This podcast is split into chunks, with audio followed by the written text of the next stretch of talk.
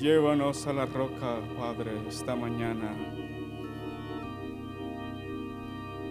Por amor a tu nombre, Señor, porque tú eres refugio y torre fuerte.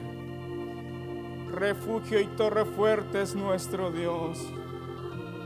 En el día que temo, yo en ti confío, Señor. Oh, tú eres el Dios todopoderoso que levanta al caído, Señor, que levanta del polvo al pobre.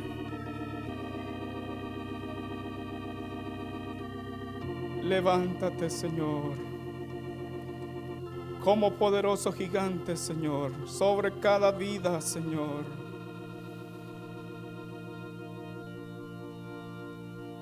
Y sigue hablándonos esta mañana, Señor por amor a tu nombre, Cristo eterno.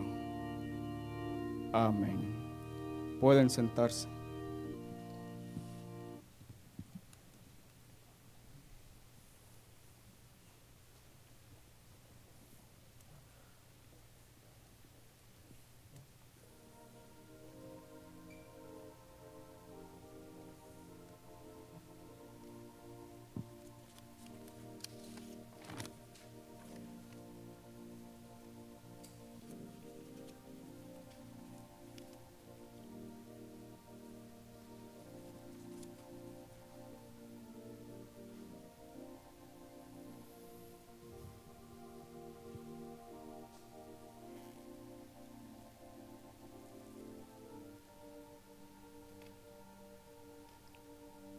No podemos pasar por alto los acontecimientos que estamos viviendo como país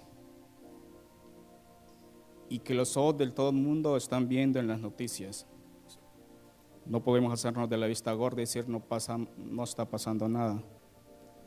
Así que no vengo a hablar de política ni nada por el estilo, pero quiero que miremos por un momento que está viendo el mundo. Quiero poner un pequeño video.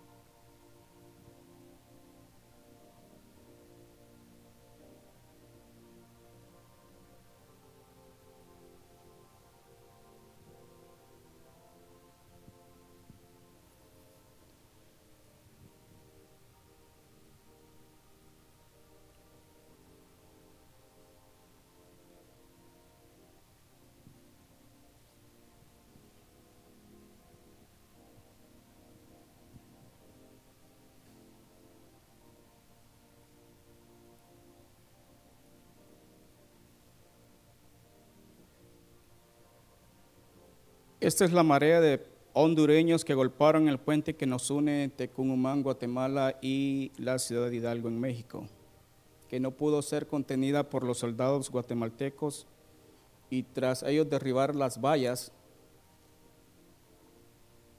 algunos lograron cruzar territorio mexicano.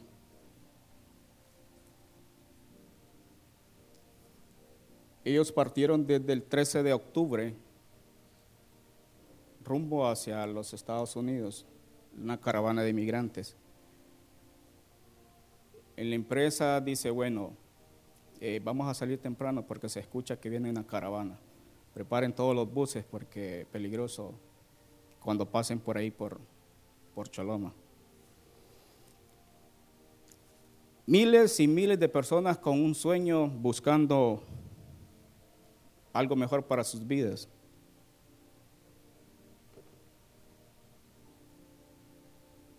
Niños, jóvenes, adultos.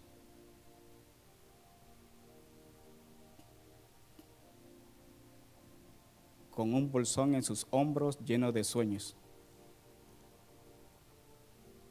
Ellos saben qué va a ser su futuro. ¿Qué necesita este pueblo para salir? Una convicción. Tener convicción de lo que se cree. Y dice Hebreos 11.1 es pues la fe, la certeza, lo que se espera, la convicción de lo que no se ve. Ellos no saben. Pero así nos estamos viendo como país. Y a ellos se suman otros países, banderas guatemaltecas, salvadoreñas, nicaragüenses, y los mismos mexicanos tal vez se meten por ahí colados, y todos diciendo, ah, es Honduras que está armando el desorden. Pero ahí, ahí estamos, representados.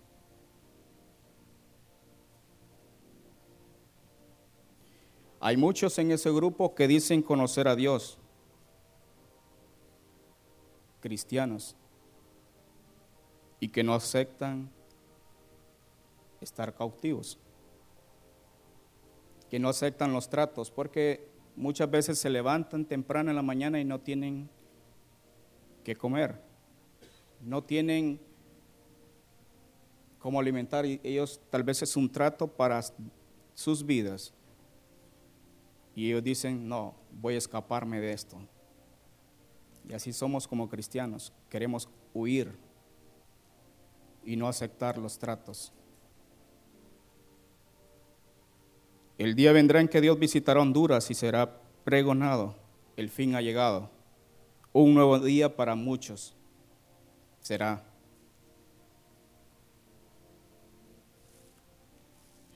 Y esta mañana una columna de miles de migrantes emprendió el alba de este domingo su caminata desde la mexicana ciudad Hidalgo Sur con dirección hacia Estados Unidos. Tras haber librado la frontera con Guatemala, parte de la caravana migrante que partió de Honduras hace más de una semana con más de cuatro mil personas logró cruzar ilegalmente el río fronterizo y evadir la vigilancia de cientos de policías mexicanos sobre el puente internacional por donde solo se permite el paso a mujeres y niños. Nadie nos van a detener.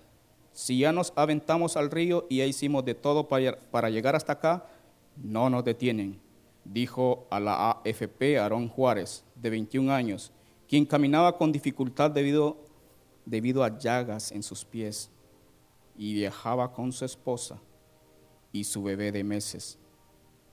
La caravana ya recorrió más de 700 kilómetros desde la hondureña San Pedro Sula desde donde partieron el 13 de octubre hasta Ciudad Hidalgo, en el sureño estado mexicano de Chiapas. Hasta ahí.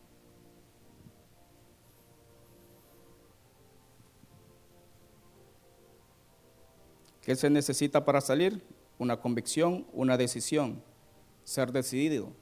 Decidido no de doble ánimo. Dice que el hombre de doble ánimo es inconstante en todos sus caminos dispuesto a dejarlo todo. Muchos ahí dejaron su papá, su mamá, sus hijos, algunos, y se fueron. Dispuesto a dejarlo todo. También ser pobres. Hay mucha gente pobre que sale. Tienen necesidad. No están satisfechos. Anhelan lo mejor. También necesitan una provisión para el viaje. En esos bolsones quizás llevaban churros, eh, almendras, pero necesitan algo para el viaje. Hoy quiero que miremos otro pueblo que emprendió un viaje, pero no para salir de su pueblo, sino para retornar a su pueblo. No lo que están haciendo ellos, sino algo opuesto. Regresaron a su pueblo, un pueblo en un país extraño, esclavo, sin prebendas o algunas prebendas, y derechos como los ciudadanos de ese país ya que son extranjeros. Y ese fue quién? Israel. Los judíos se asentaron a lo largo del río Quebar y tratados como colonizadores. Se les dio libertad para llevar una vida normal, siempre y cuando se mantuvieran políticamente leales al gobierno babilónico. Daniel se convirtió en uno de funcionarios del gobierno. Muchas personas ahí en Babilonia se convirtieron en personas multimillonarias. Sus familias permanecieron ahí después de que los 70 años de cautiverio había terminado. Estaban muy bien. El primer grupo de cautivos que se llevó a Babilonia incluía al profeta Daniel en el año 605 a.C. Unos años más tarde, en el año 597, 10.000 cautivos, entre ellos el profeta Ezequiel, Finalmente, cuando la ciudad de Jerusalén cayó en el año 586, los últimos de los cautivos fueron llevados a la orilla del río Quebar en Babilonia. Y viven ahí durante 70 años. ¿Cuántos años probablemente tenía Daniel cuando lo llevaron cautivo?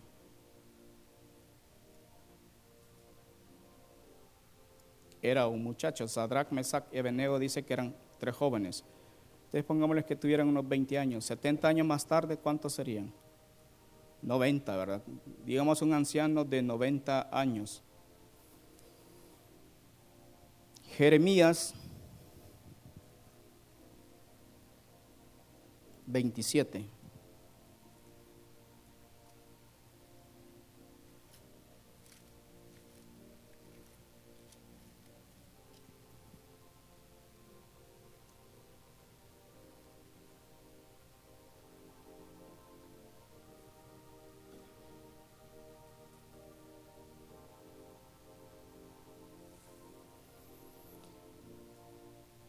En el principio del reinado de Joacín, hijo de Josías, rey de Judá, vino esta palabra de Jehová a Jeremías diciendo, Jehová me ha dicho así, hazte coyuntas y yugos y ponlos sobre tu cuello, y los enviarás al rey de Edom, y al rey de Moab, y al rey de los hijos de Amón, y al rey de Tiro, y al rey de Sidón, por mano de los mensajeros que vienen a Jerusalén a Sedequías, rey de Judá y le mandarás que digan a sus señores, así ha dicho Jehová de los ejércitos, Dios de Israel, así habéis de decir a vuestros señores, yo hice la tierra, el hombre y las bestias que están sobre la faz de la tierra, con mi gran poder y con mi brazo extendido, y la di a quien yo quise, y ahora yo he puesto todas estas tierras en mano de Nabucodonosor, rey de Babilonia, mi siervo y aún las bestias del campo les he dado para que les sirvan. Y todas las naciones le servirán a él, a su hijo y al hijo de su hijo. A él, a su hijo y al hijo de su hijo, tres generaciones.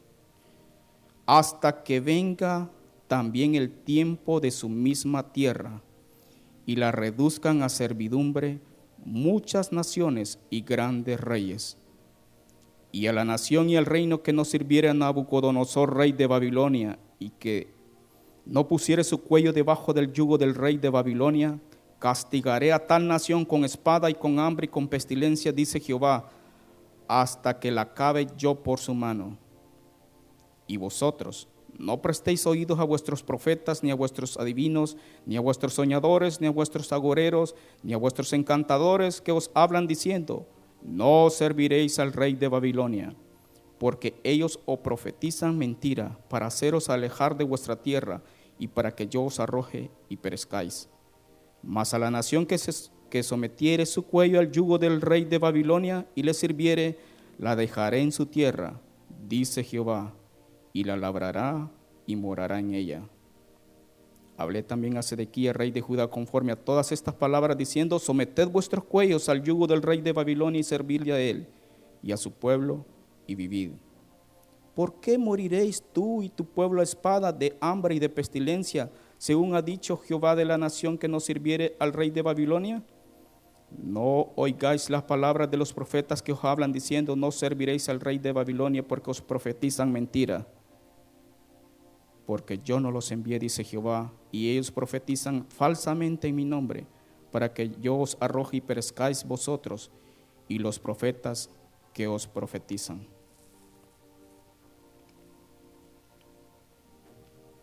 Este mensaje de Jeremías era, sométase a la cautividad. Y muchos en, ese, en esos países, porque eran varias naciones, ah, este está loco, dice que nos sometamos, nosotros somos naciones poderosas, Egipto y todas las naciones. Ellos que nos sometamos y unos empiezan y se rebelan. Pero Jeremías les dice, someted vuestro yugo. Y muchas veces Dios nos mete en cautiverio, donde necesitamos someternos. Por qué viene el cautiverio? Porque el pueblo había fallado y no había dado reposo a la tierra, había fallado sus mandamientos. Y conocemos la historia que ellos fueron llevados cautivos. En 2 Reyes 24:10.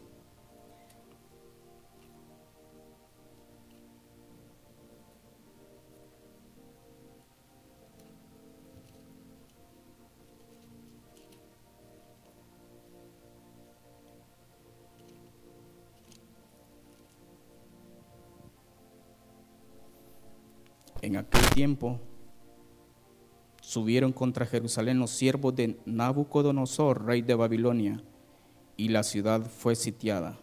Vino también Nabucodonosor, rey de Babilonia, contra la ciudad cuando sus siervos la tenían sitiada. O sea que ahí venía el mero mero, el rey, a Jerusalén y la sitió.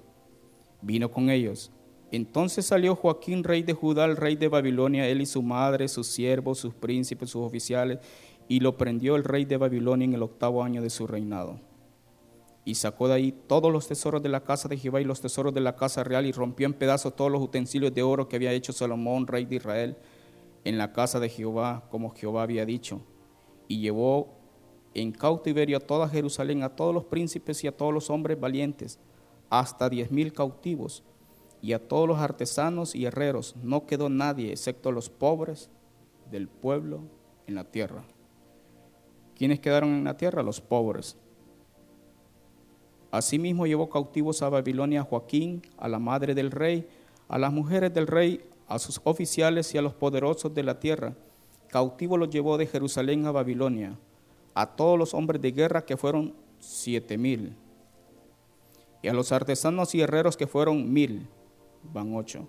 Y a todos los valientes para hacer la guerra llevó cautivos el rey de Babilonia.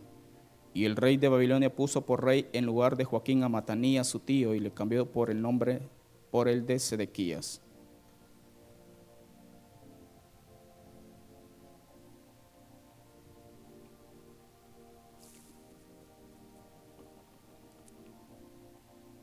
Todos fueron llevados cautivos. Y cuando ellos son llevados cautivos a Babilonia a vivir cerca del río Quebar, ahí ellos se levantan y empiezan a extrañar su templo, su Dios, su presencia, los encuentros con Dios. Y es por eso que los que están ahí, los vecinos, les empiezan a decir, bueno, ¿y ustedes qué? qué cántenos. Y eso sale en el Salmo 137.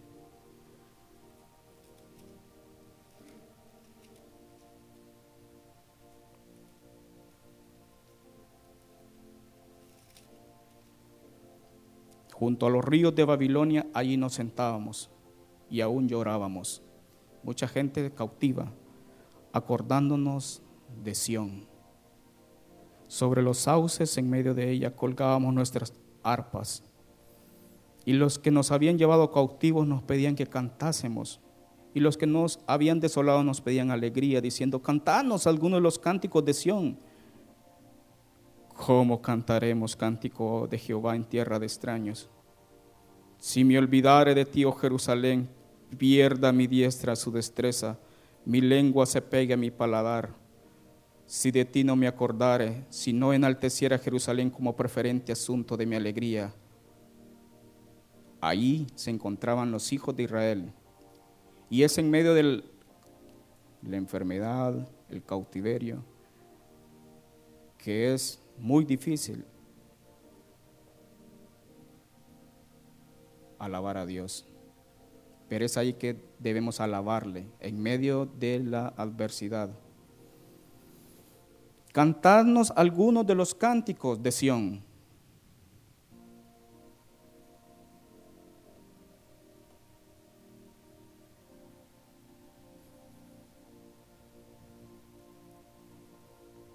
Cuando uno empieza a caer no se da cuenta en cautividad. El Señor le advierte una y otra vez. Cuando uno empieza a decaer se refleja en todo su trato a los demás, su situación en la familia, su situación económica, todo me sale mal. Tengo que buscar otra salida y, mucha gente sale. Cuando se toca el fondo, el Señor empieza su poder de restauración.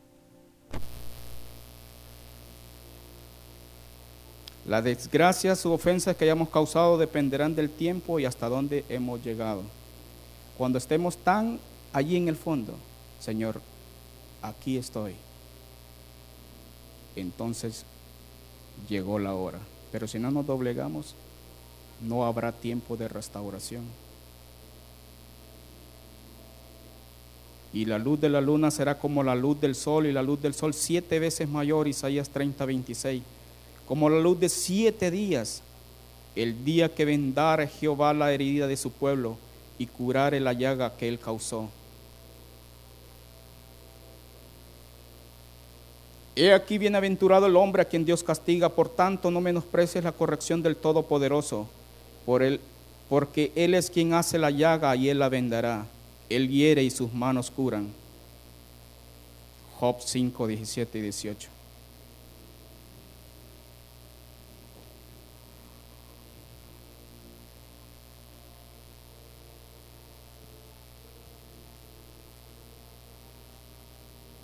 Allí se encontraba el pueblo de Israel, cautivo, 70 años, doblegado bajo Nabucodonosor, su, el papá, el hijo y el hijo de su hijo.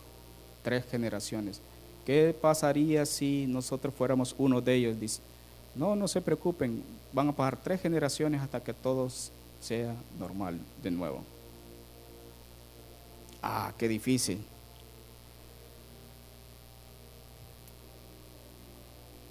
Él hiere y sus manos curan.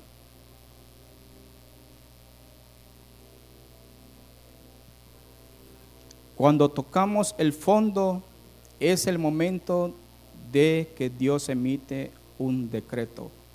Y entonces Él quiere sacar del fondo y elevarnos a las alturas. Dice que Él levanta del polvo al pobre, lo alza del muladar. A nadie van a levantar si está arriba. Tiene que estar en el polvo.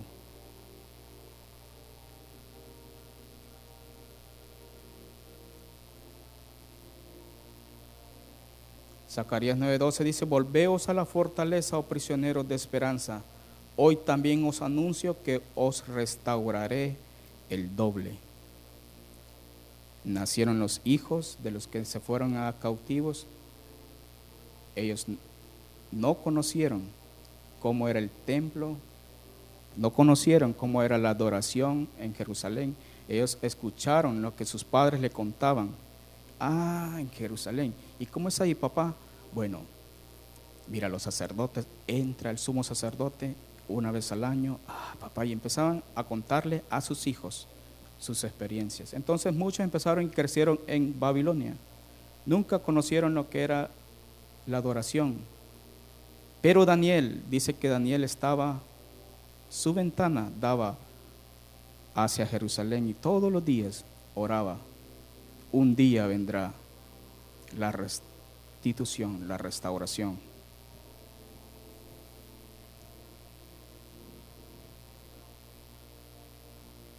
Los tratos de Dios son por un tiempo mientras estamos aquí pero su restauración es un gozo perpetuo. En lugar de vuestra doble confusión y de vuestra deshonra os alabarán en sus heredades, por lo cual en sus tierras poseerán doble honra y tendrán perpetuo gozo. Isaías 61, 7. El versículo 6 dice, y vosotros seréis llamados sacerdotes de Jehová ministros de nuestro Dios seréis llamados. Comeréis la riqueza de las naciones y con su gloria seréis sublime. En lugar de vuestra doble confusión y de vuestra deshonra os alabarán en sus heredades, por lo cual en sus tierras poseerán doble honra y tendrán perpetuo gozo, porque yo Jehová soy amante del derecho, aborrecedor del latrocinio para holocausto, por tanto afirmaré en verdad su obra y haré con ellos pacto perpetuo. Año 69. ¿Quién llevaría la cuenta de los años? Año 70. Una nueva generación en Babilonia. Muchos habían puesto negocios, estaban prosperando, pero habían ancianos que estaban recordando cómo fueron sacados. ¿Quién llevaría la cuenta?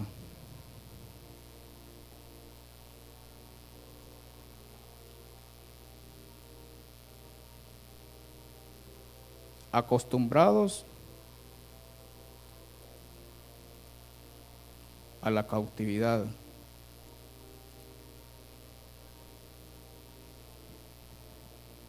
y acomodados.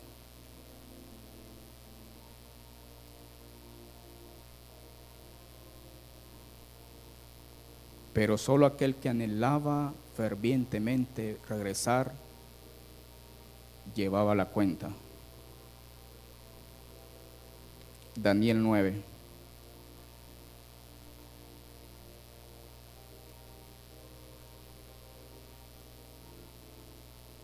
Un anciano de 90 años.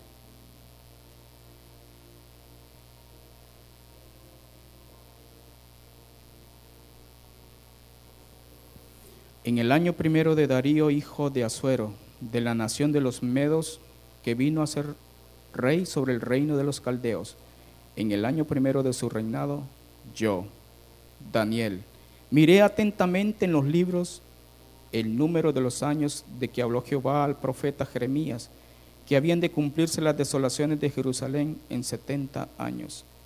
Este profeta llevaba los libros y leía, ¿qué dice el profeta Jeremías? Escudriñaba las escrituras él llegó el año 70 y nosotros escudriñamos las escrituras, llegó el año de la restitución. ¿Será que estamos escudriñando y diciendo, Señor, este es el tiempo de tu venida? Señor, este es el día de tu venida. Señor, ¿qué, qué pasa? Que no te apuras, Señor. Ven pronto. Y volví mi rostro a Dios, el Señor buscándole en oración, en ruego, en ayuno, silicio y ceniza.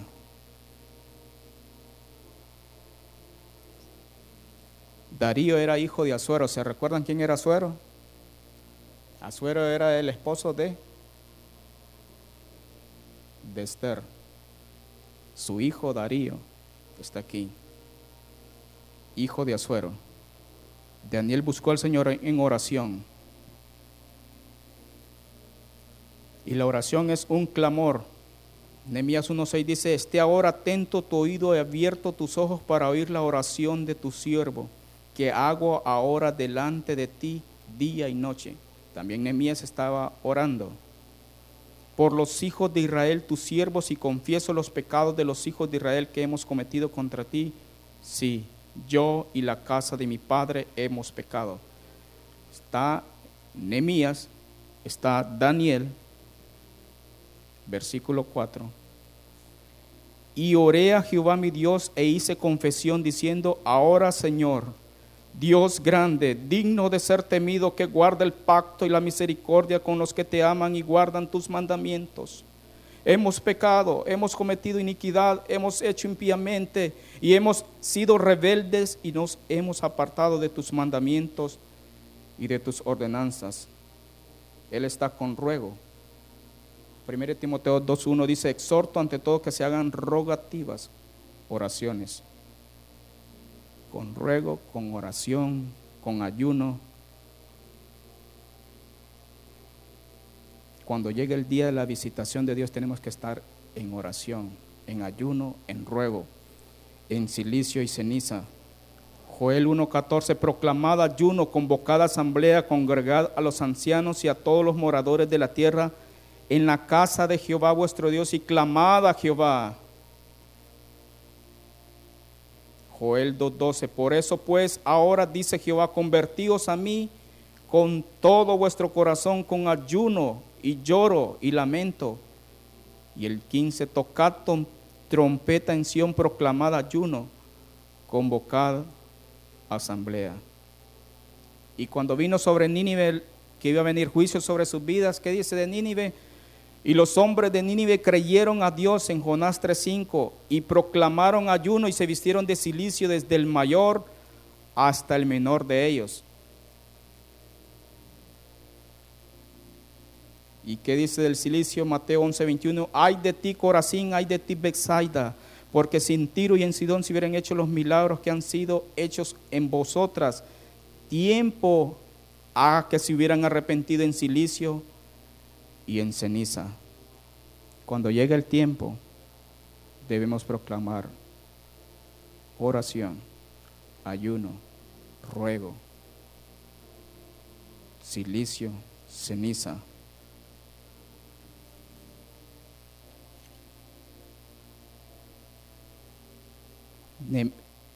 Nemías estaba también en el mismo sentir que es de la misma época. Ahí se encontraba Nemías y hace exactamente la misma oración de Daniel.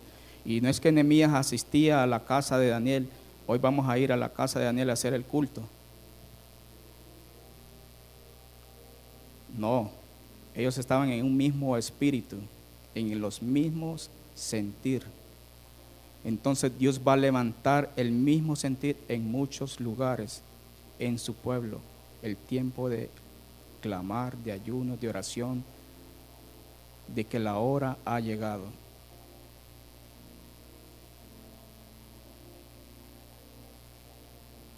Y ahí se encuentra Daniel.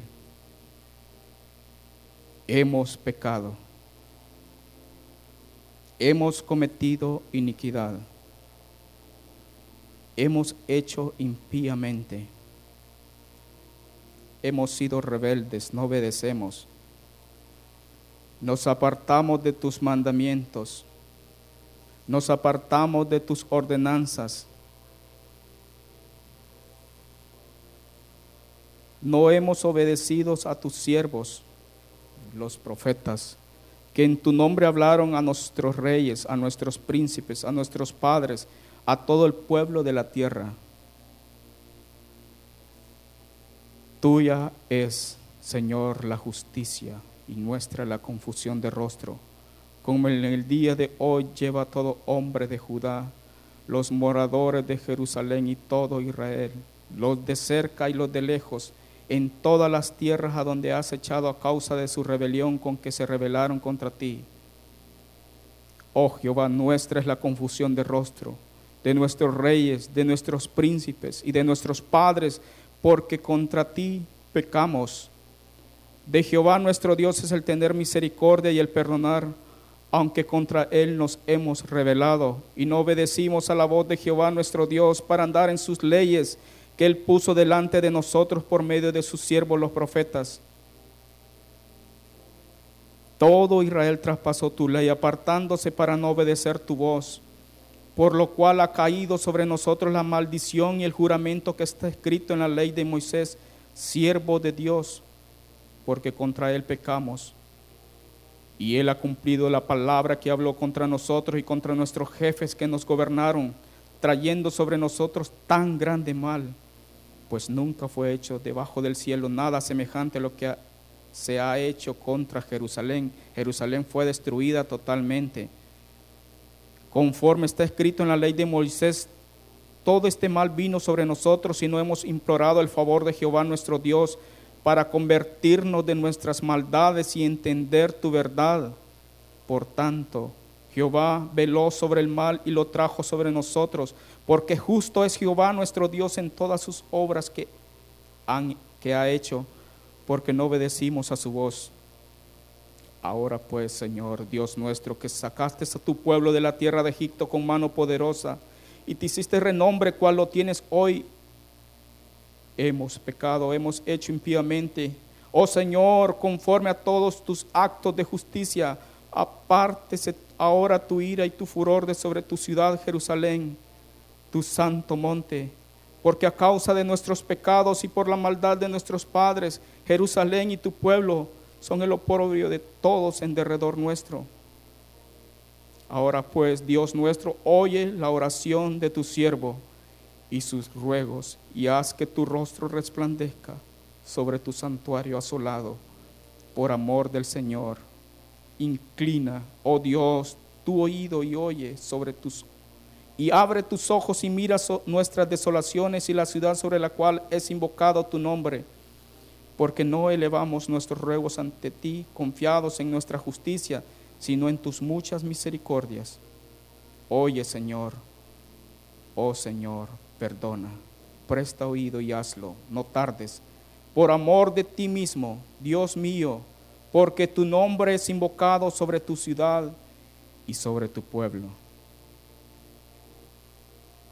¿Cómo estaba el corazón de Daniel? En ayuno, en ruego, en ceniza, silicio. Y él dice, hemos pecado. Cuando llegue el tiempo de la restauración, diremos, Señor, hemos pecado, hemos fallado.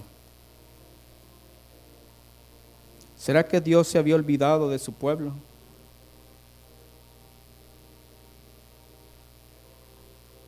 70 años se le pasaron por alto y dijo, ah, me acuerdo que tengo un pueblo cautivo en Babilonia, en Egipto, en todo el...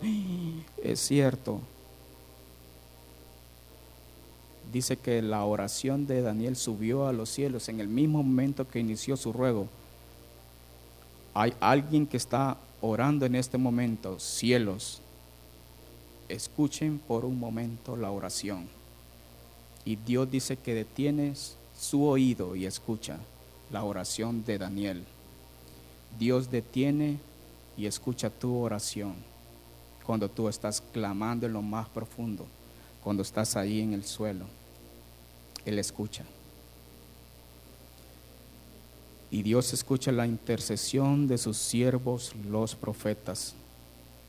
Por eso es que le dice, cuando estaba Abraham en Egipto, le dice al rey de Egipto, ahora pues Génesis 26, y le dijo Dios en sueño, yo también sé que con integridad de tu corazón has hecho esto, y yo también te detuve de pecar contra mí, así no te permití que la tocases. Ahora pues devuelve la mujer a su marido, porque es profeta, y orará por ti, y vivirás.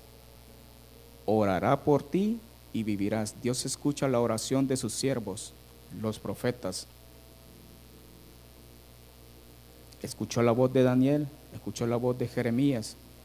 Jeremías 27, 18, y si ellos son profetas y si está con ellos la palabra de Jehová, oren ahora a Jehová de los ejércitos para que los utensilios que han quedado en la casa de Jehová y en la casa del rey de Babilonia en Jerusalén no vayan a Babilonia.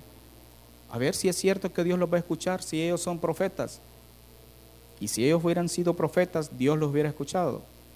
Pero ellos no eran profetas.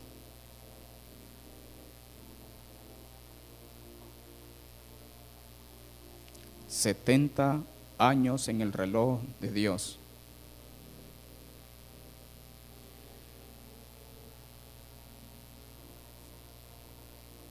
Un hombre de 90 años orando. Daniel. Y en el año primero de Ciro, rey de Persia, para que se cumpliese, la palabra de Jehová en Esdras 1.1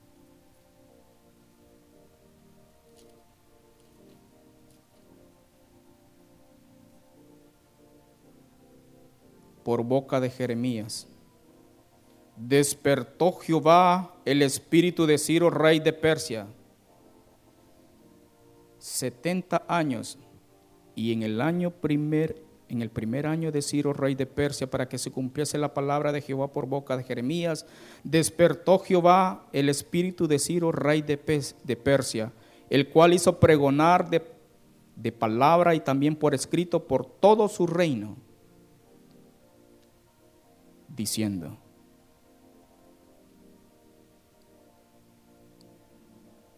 vendrá la restitución cuando venga un decreto de los cielos, no cuando nosotros digamos.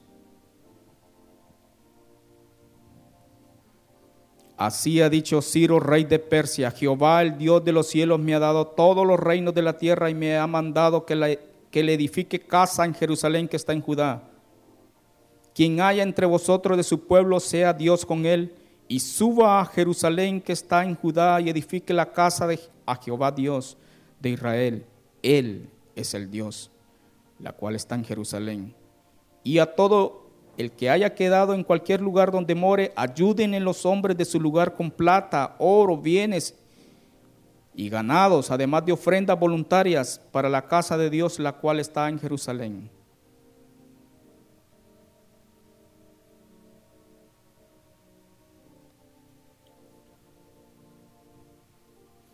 Entonces viene el tiempo de la restauración. ¿Y cuál es el propósito? Edificar la casa de Dios.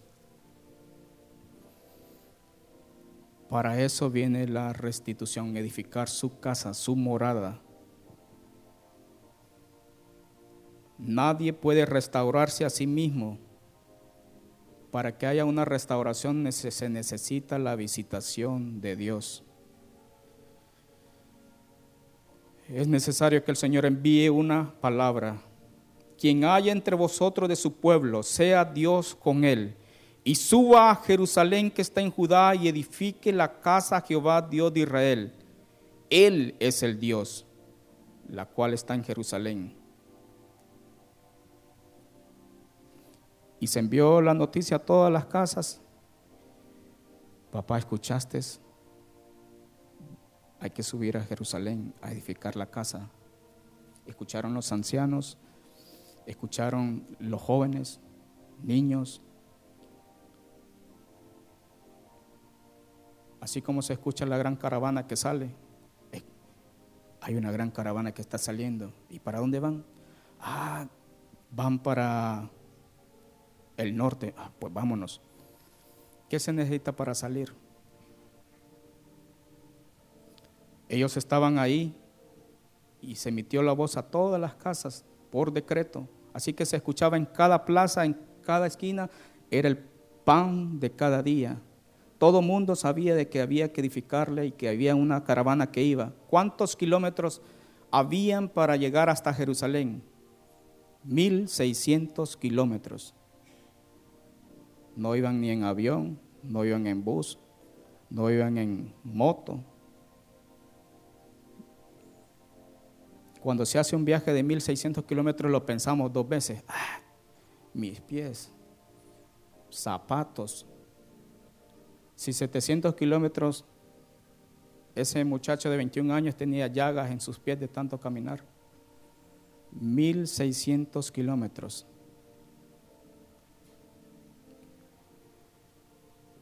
En las reuniones de la familia estaban reunidos el padre, la madre, los hijos, meditando acerca del decreto de Ciro. Quien haya entre vosotros de su pueblo, que sea de su pueblo, tiene que ser del pueblo de Dios. Papá, y nosotros somos israelitas. Ah, no, no. Eh, ¿Qué dice tu partida de nacimiento? Aquí dice que yo nací en Babilonia. Yo soy babilonio.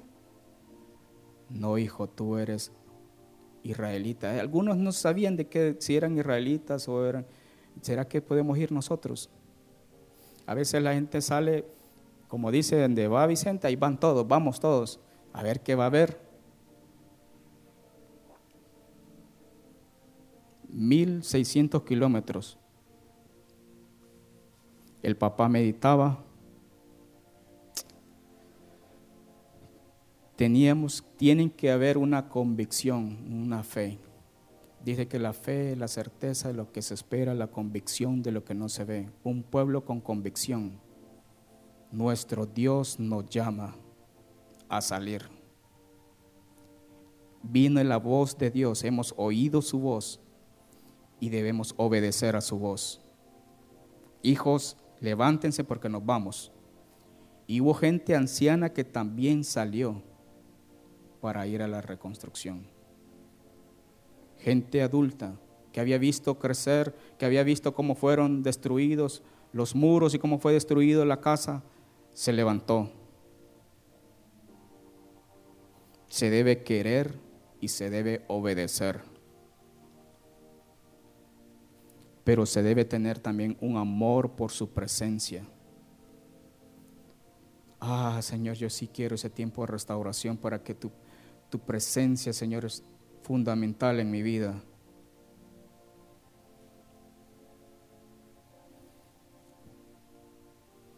1600 kilómetros. Se debe apreciar los momentos con el Señor.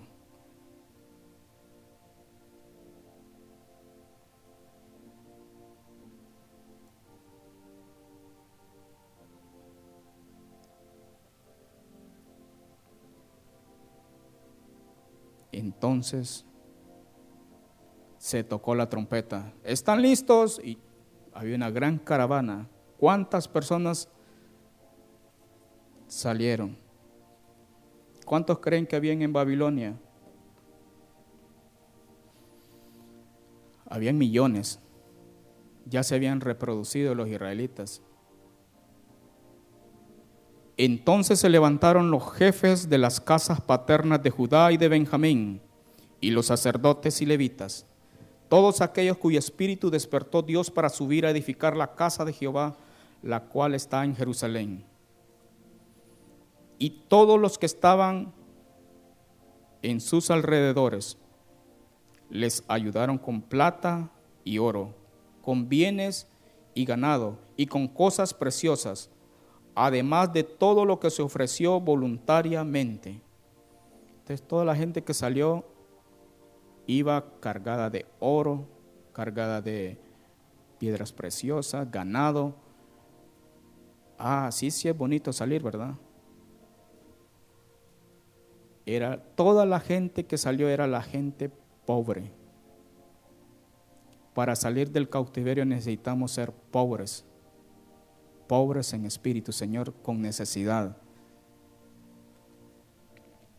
Los que salieron fueron los pobres, y al obedecer ellos recibieron gracia delante de toda su gente, toda su gente les dieron ganado, cosas preciosas.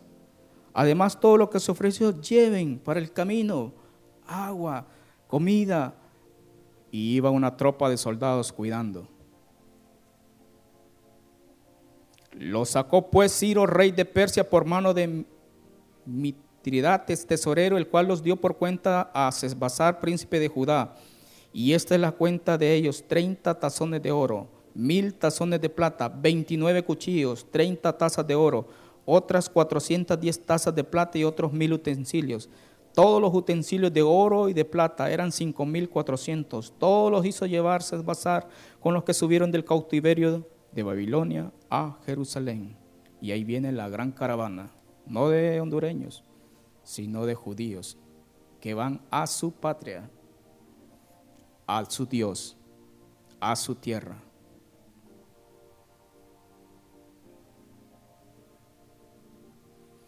Y es que en el cautiverio dice que Dios forma tesoros en nuestras vidas que no pueden ser formados si no estamos en cautividad. Esos tesoros están siendo formados en el cautiverio. En una casa grande no solamente hay utensilios de oro y de plata, sino también de madera y de barro. Y unos son para usos honrosos y otros para usos viles. Así que si alguno se limpia de estas cosas, será instrumento para honra. Es ahí en el cautiverio que somos limpiados. Para instrumentos para honra, santificado, útil al Señor y dispuesto para toda buena obra. Es ahí que es hecho en, el cautiverio la limpieza y Dios viene y ahora voy a sacar los tesoros de Babilonia y los llevo hasta Jerusalén.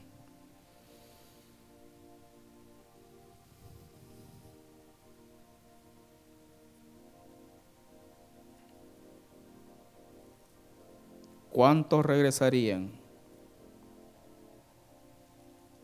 Estos son los hijos de las provincias que subieron del cautiverio. Edras 2.1.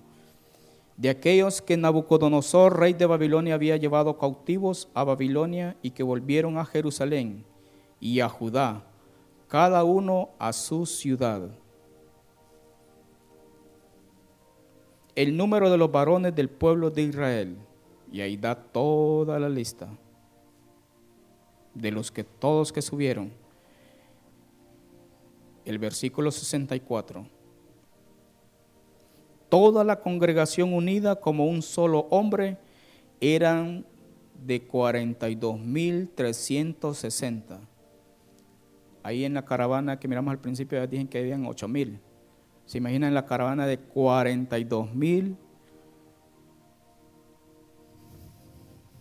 personas? Siete por cuatro veces más de lo que está ahí. Una gran caravana. Sin contar sus siervos y siervas, los cuales eran 7337 y tenían 200 cantores y cantoras. Total sumaban 49.897. Se ha estimado por estudiosos de la Biblia que los que salieron de Jerusalén a Babilonia eran como 50.000 personas, pero los que regresaron también dice que vinieron 49.897 el remanente y los demás quedaron allá. Dios tiene un remanente. Y venían 200 cantores. Y cuando subieron de Jerusalén a Babilonia solo iban como 65 cantores. Y regresaron 200. ¿De dónde salieron los otros? Sus hijos. Enseñaron a, a cantar, a tocar. Cántenos de los cánticos de Sión es en el cautiverio que aprendemos a cantar un cántico nuevo. Y 200 cantores dispuestos a entrar al templo, a adorar a su Dios. Cuando dice que subieron, es porque está en el lado bajo. Subieron. Solo cuando estamos en el lugar bajo vamos a poder subir. Porque Él levanta del polvo al pobre para subir a Jerusalén.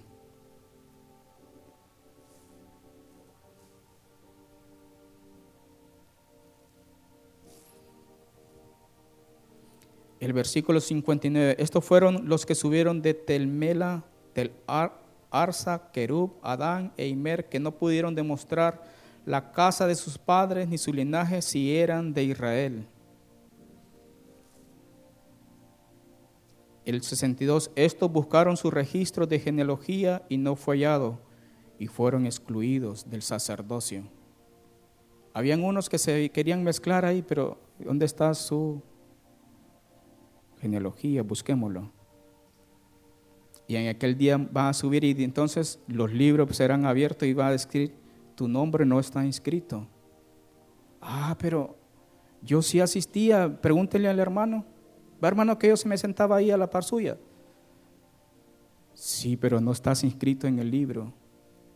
Vas a ser excluido.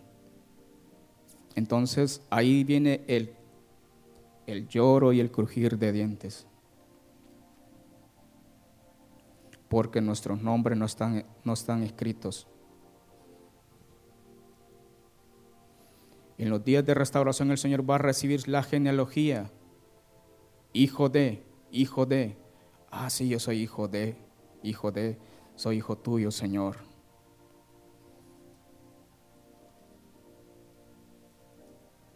Hay personas que no saben si son de Israel. Hay cristianos que no saben si son de Cristo. ¿Y usted por qué? Ah, bueno, es que yo voy porque me llevan. Tenemos que tener una fe, una convicción de que somos hijos herederos de la promesa.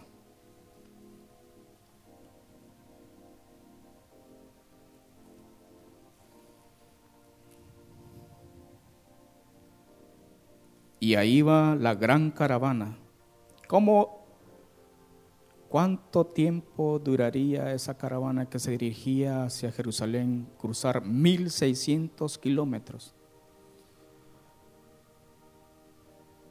en carro, 1600 kilómetros a 100 por hora, 160 horas, ¿verdad? 16 horas. Pero 1600 kilómetros a pie. Apúrate. Anda a agarrar el cipote aquel que viene que no se apura. Y ahí va la caravana siguiendo paso a paso, pero con un corazón alegre. Ellos no sintieron esos 1600 kilómetros. Ellos iban alegres porque iban a su patria. Ellos iban alegres, deseosos de estar allá para la reedificación. Así que ellos, 1600 kilómetros, lo hago tres veces, regreso y vuelvo. y, si tenemos que regresar a traer más cosas, pues vamos. Pero ellos iban gozosos. Y Dios es misericordioso con aquellos que lo aman y quieren salir.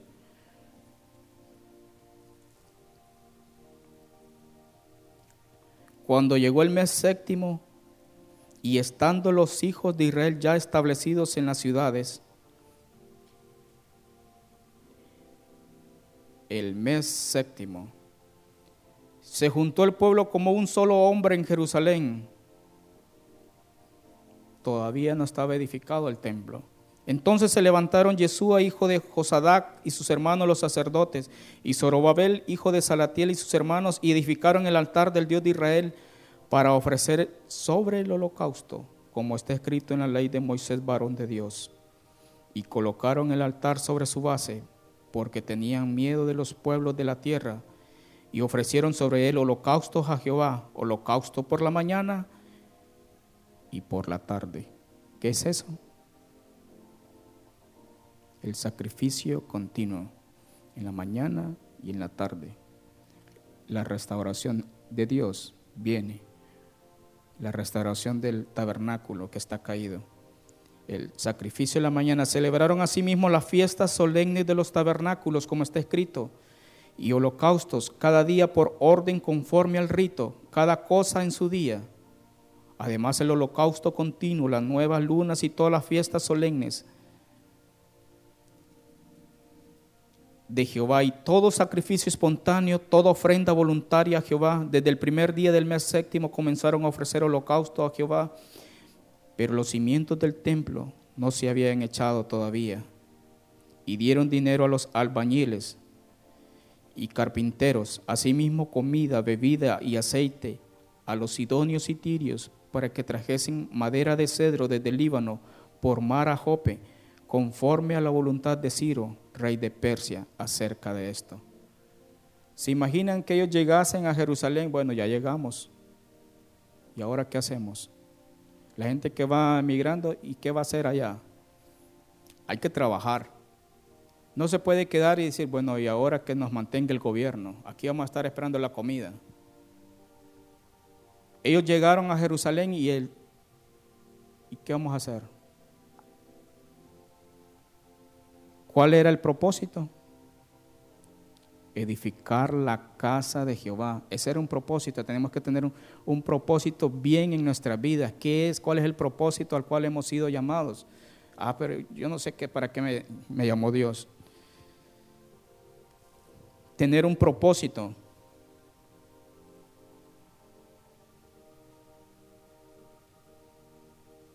El versículo 10. Y cuando los albañiles del templo de Jehová echaban los cimientos, pusieron a los sacerdotes vestidos de sus ropas y con trompetas, y a los levitas, hijos de Asad, con címbalos, para que alabasen a Jehová según la ordenanza de David, rey de Israel y cantaban alabando y dando gracias a Jehová diciendo, porque Él es bueno, porque para siempre es su misericordia sobre Israel. Y todo el pueblo aclamaba con gran júbilo, alabando a Jehová porque se echaban los cimientos de la casa de Jehová. Cuando David, los cantores que llevaban el arca cantaban, porque para siempre su misericordia era porque la presencia de Dios estaba cayendo en ese momento.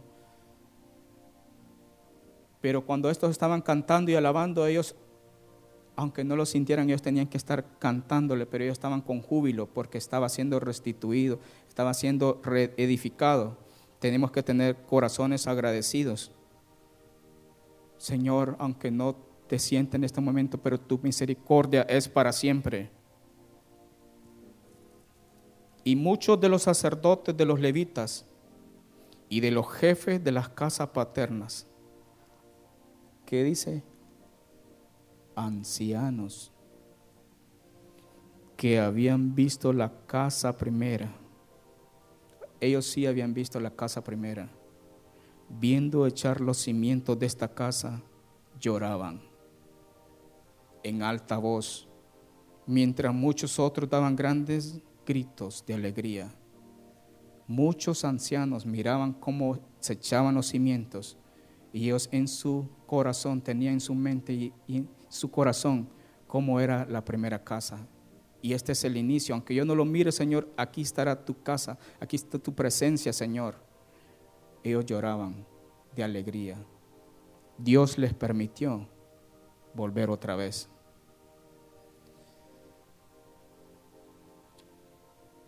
Dios es misericordioso con aquellos que lo aman, que anhelan su presencia. Dice que Él va darle el doble, lo va a restituir. Ancianos viendo cómo Dios estaba visitando a su pueblo y no podía distinguir el pueblo el clamor de los gritos de alegría de la voz de lloro porque clamaba el pueblo con gran júbilo y se oía el ruido hasta lejos. ¿Qué es lo que se oye por ahí? ¿Qué es lo que está pasando? Todos en derredor de los pueblos escucharon el grito de júbilo. ¿Se recuerdan cuando trajeron el arca a ellos? Dice que hubo terremoto, la tierra tembló cuando ellos trajeron el arca, ellos estaban tan alegres de ver su presencia, de estar ahí, que su presencia estaba ahí, así debemos estar nosotros. Cuando su presencia está ahí, debemos entregarnos, ah, Señor, aquí estás, con júbilo, estar agradecidos por su visitación.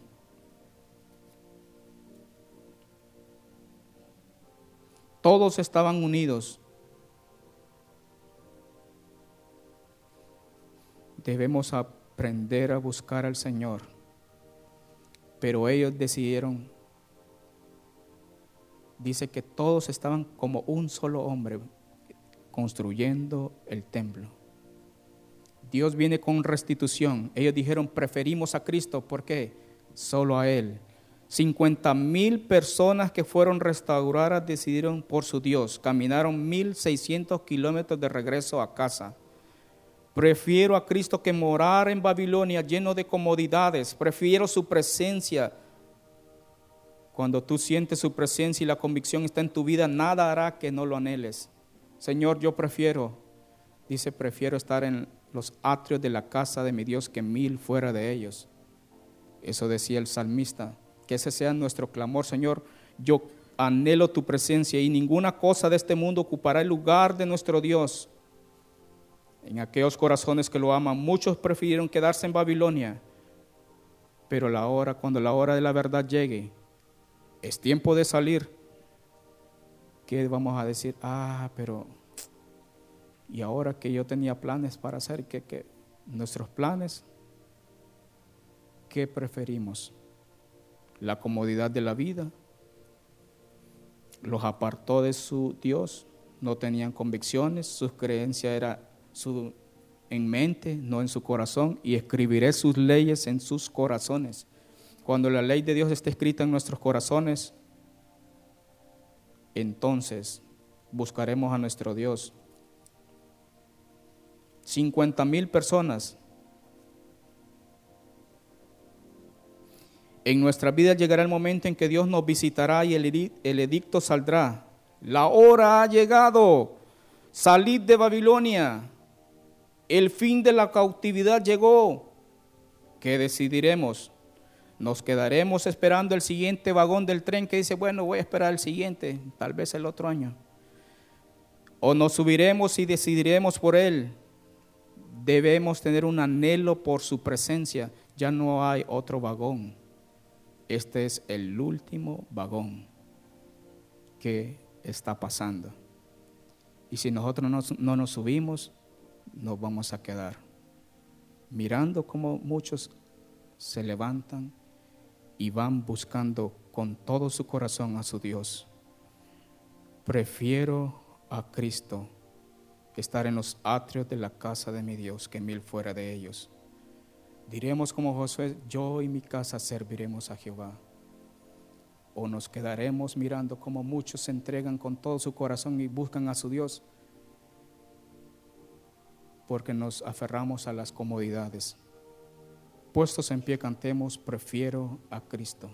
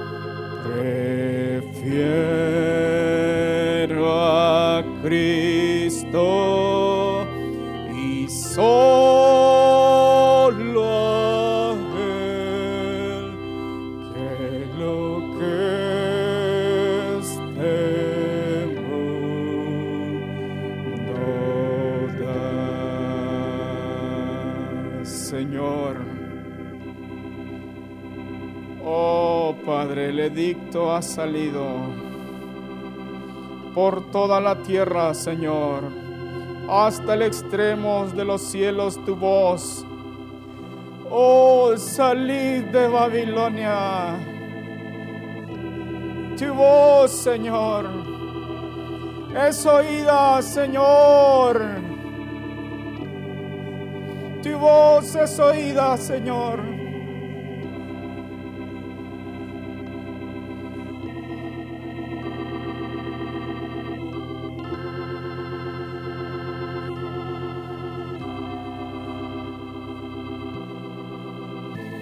¿Qué haremos, Señor? ¿Qué haremos con esa palabra, Señor? Que obedezcamos tu voz, Señor. Oh, Señor, que anhelemos, que amemos tu presencia. Que amemos lo que tú amas, Señor. Que anhelemos el día de tu visitación, Señor.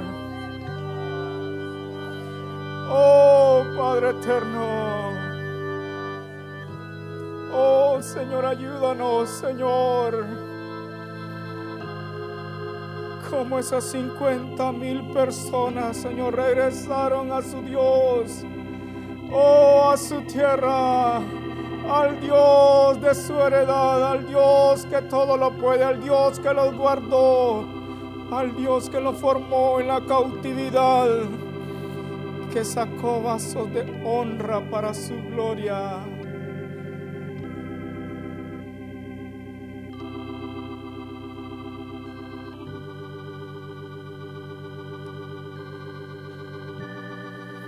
Oh, gracias Señor por tus misericordias, Cristo. Que nos subamos a ese último vagón que pasa, Señor, y está pasando. Oh Señor, y nos aferremos, Señor. Oh Padre eterno, no importa, Señor. Oh, que nos aferremos, Señor. Y procuremos, Señor, ardientemente. Oh Padre eterno, hazlo, Señor. Derrama tu gracia sobre cada familia del renuevo, Señor. Oh Padre, derrama de tu Espíritu Santo el poder, Señor. Oh, tu espíritu de arrepentimiento, Señor, como Daniel, Padre eterno. Oh, Padre, hazlo, Señor, en cada vida, Señor. Por tus misericordias, Cristo.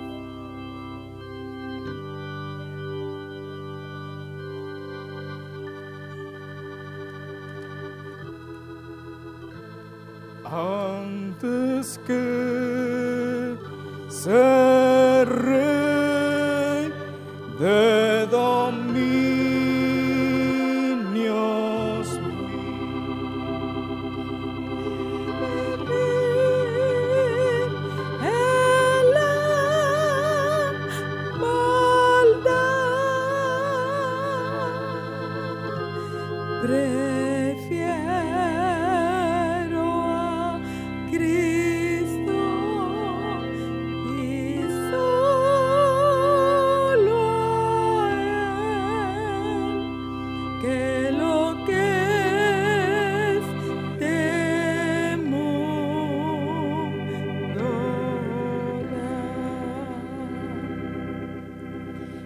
Hermanos, los nombres de los tres jóvenes que fueron con Daniel a Babilonia, sus significados son estos. De uno de ellos es, el Señor es mi ayuda. De otro de ellos es, ¿quién es lo que Dios es? Hermanos, esos significados de esos nombres nos están dando un mensaje de cómo vamos a sobrevivir en medio de la cautividad de este mundo. Y el nombre del otro, del otro joven es gracia y misericordia. Entonces, el pregón está saliendo. ¿Quién es lo que Dios es? Ese es un, ese es un punto, hermanos. Y el otro punto es, ¿de qué? No nos debemos diluir. Dios le dio a Israel secretos y claves en medio de la cautividad para estar, para sobrevivir la cautividad, porque la cautividad, hermanos, no era el final de la vida del pueblo, no era el final de su camino. La cautividad era un era con un propósito para darles un corazón que le temiera y que lo conociera. Igual estamos nosotros acá.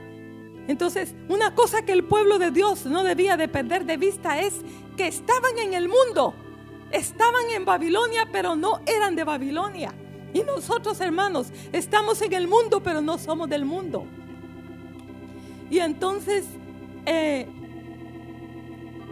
Dios le dio a ellos una forma de vida para su salvación, para su preservación y para ser librados de la influencia de Babilonia. Y tenía que ver, como dijo nuestro hermano Abel, ¿verdad? Con los sacrificios, con los holocaustos, con los cánticos, con las palabras y con todo lo que Dios les había dado, hermanos, como herramientas. Como el padre que le dice al hijo, aquí te doy esto, te va a servir. Así hizo Dios con ellos, no los tiró a la deriva ni los abandonó. Los metió a la cautividad, sí, pero Dios estaba allí para ver por ellos, para velar. Pero, pero depende de nosotros, hermanos. Estamos en este mundo, pero Dios no nos ha desamparado. No nos ha dejado solos. Nos ha dado herramientas para sobrevivir. Pero debemos de ser fieles. Como dice Efesios capítulo 5 y versículo 14. Levántate de los muertos. Despiértate tú que duermes para que Cristo te alumbre. Y dice, no seáis necios, sino entendidos y como los sabios para saber cuál es la voluntad de Dios y la forma como debemos de vivir. Dice, no os embriaguéis con vino en lo cual hay disolución. Y el vino habla, hermanos. Todo lo que les ofrecía en Babilonia, ¿recuerdan? Banquete tras banquete, vino, habla de deleites, habla de, de cosas de este mundo, placeres y cosas que nos entontece, nos adormece y algunos ya mueren. Pero dice el apóstol Pablo, no os embriaguéis con vino en lo cual hay disolución, sino que aprovechen bien el tiempo, sepan vivir, hablen con cánticos, está hablando, hagan sus holocaustos, vivan como tienen que vivir, porque eso es la vida, de, en eso consiste la vida. Y hermanos, que no seamos diluidos, ¿verdad? Necesitamos saber que somos un pueblo diferente puesto aquí en la tierra con un propósito. Dios nos está preparando, hermanos. Este mundo es un tiempo de preparación. Dios nos está preparando, hermanos. No somos de aquí. Así como ellos, el grupo, el remanente que se mantuvo fiel allá, ellos sabían, ellos tenían su corazón y su vista puesta en Jerusalén. Ellos decían, estamos aquí, pero no somos de aquí. Allá está nuestro lugar. Y así debemos de vivir nosotros, hermanos. Las pruebas, las tribulaciones, las persecuciones y las cárceles que Dios envía en nuestra vida son parte del propósito de Dios para hacernos fuertes, para hacernos brillantes, resplandecientes y preparados, hermanos, para vivir con Él por la eternidad. No seamos, eh, no seamos necios, simples, ciegos no, hermano, no te diluyas, joven, no te diluyas. No te pierdas en la multitud. Igual, hermanos, no, no perdamos de vista el propósito eterno. Señor, líbranos de vivir como los simples, como los sin entendimiento, Señor. Ande nosotros un pueblo entendido, porque tú nos llamaste para ser reyes y sacerdotes, Señor, para hacer luz en este mundo para hacer un mensaje, Señor, para ser librados. Señor, queremos suplicarte esta mañana que estas palabras que hemos escuchado de este mensaje pueda dar fruto eterno en nuestros corazones, Señor. Gracias te damos por esta palabra. Gracias por esta palabra, Señor. Hazla fructificar en nuestros corazones. Aleluya. Pueden sentarse, hermanos.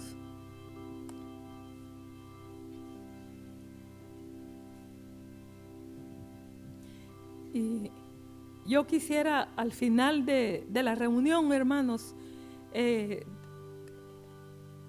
hablar una palabrita con los líderes y sus esposas aquí al frente, por favor.